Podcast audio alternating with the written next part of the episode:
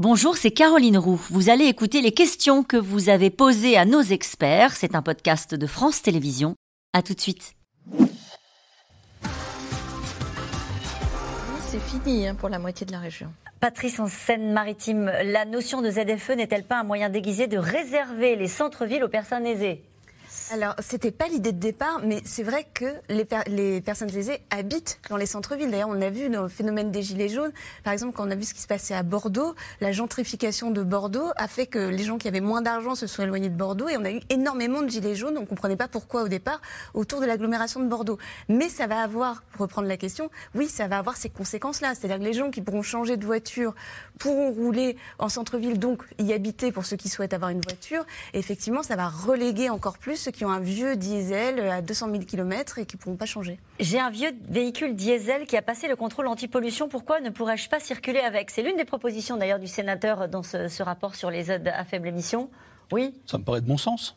Oui. Ça me paraît de bon sens. Un contrôle technique, à partir bien pièce, contrôle, voilà, de règles bien sûr. Avec une pastille euh, éco-entretien. C'est voilà. ce qu'on propose. À partir du moment où le véhicule est bien entretenu et ne Oui. pollue pas énormément parce qu'il s'agit d'un petit véhicule, pourquoi pas avoir euh, pour Ça- ces Ça véhicules-là dépend de l'importance de la pollution, parce Oui. qu'il y a des diesels quand même qui sont très Oui, polluants. mais justement, passer un les ailes, c'est les contrôle. particules On, on peut Oui, se mais retrouver avec une petite thermique qui Oui. virait et un gros SUV électrique qui est maintenu. Donc, indépendamment de l'effet symbolique Non, non, mais je dont parle euh, Ouais. le téléspectateur, il y a un effet aussi d'être de faire du cas par cas, enfin si c'est possible, plutôt que d'avoir une espèce de règle générale pour tout le monde.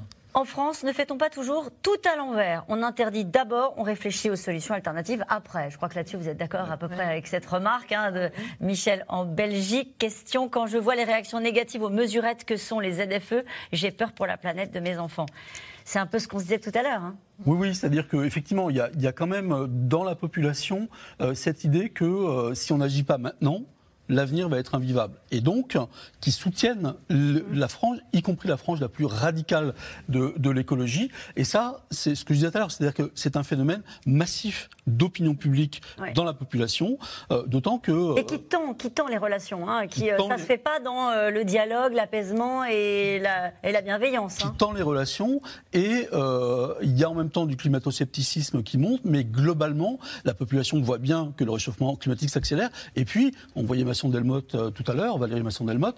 euh, on voit aujourd'hui les, les- les- les scientifiques euh, intervenir dans le débat, et ça, pour une, pour une grande partie de la population, c'est bien le signe qu'il faut agir vite, et donc que ce sont les politiques qui, sur le coup, sont en retard. Oui, mais quand ils agissent vite, les, quand ils agissent vite, les politiques, on leur dit vous allez trop vite. Oui, Hein, ouais, ouais, comme la- sur les ZFE, donc, euh, bon. L'équation est très politique. Allez, elle n'est pas facile l'équation. Comment rendre les mesures en faveur de l'environnement acceptables dans un contexte social et inflationniste pareil? Nathalie Saint-Cric. En espérant que l'inflation, comme c'est prévu, baisse en 2025, en accélérant la construction de voitures plus propres, en rendant la les... ce qui va être compliqué, parce qu'on a des... c'est les Coréens, les Chinois, qui ont construit depuis longtemps des voitures électriques, donc ils peuvent nous envahir, enfin nous envahir. Je ne suis pas, je suis pas une souverainiste tarée.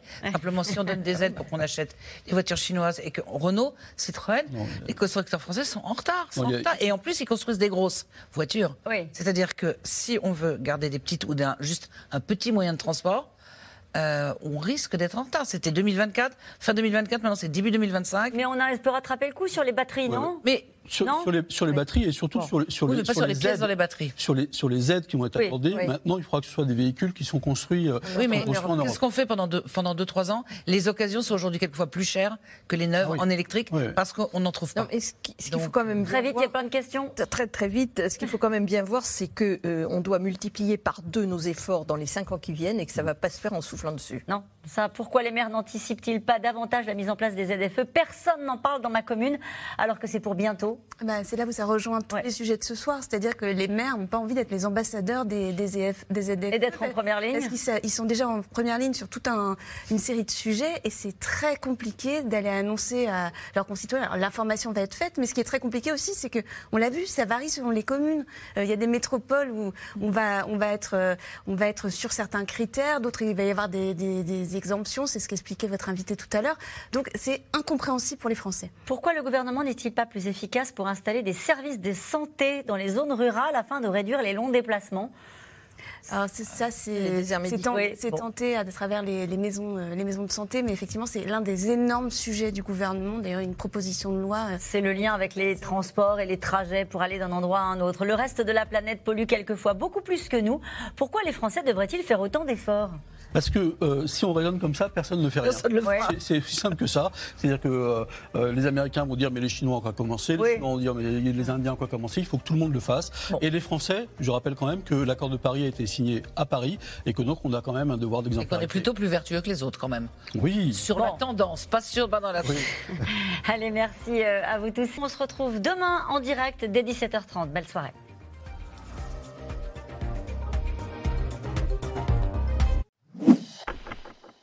Merci d'avoir écouté C'est dans l'air. Comme vous le savez, vous pouvez désormais écouter l'intégrale, mais aussi l'invité ou vos questions à nos experts. Tous ces podcasts sont disponibles gratuitement sur toutes les plateformes de streaming audio. Et pour le replay vidéo, c'est sur France.tv, bien évidemment. À bientôt.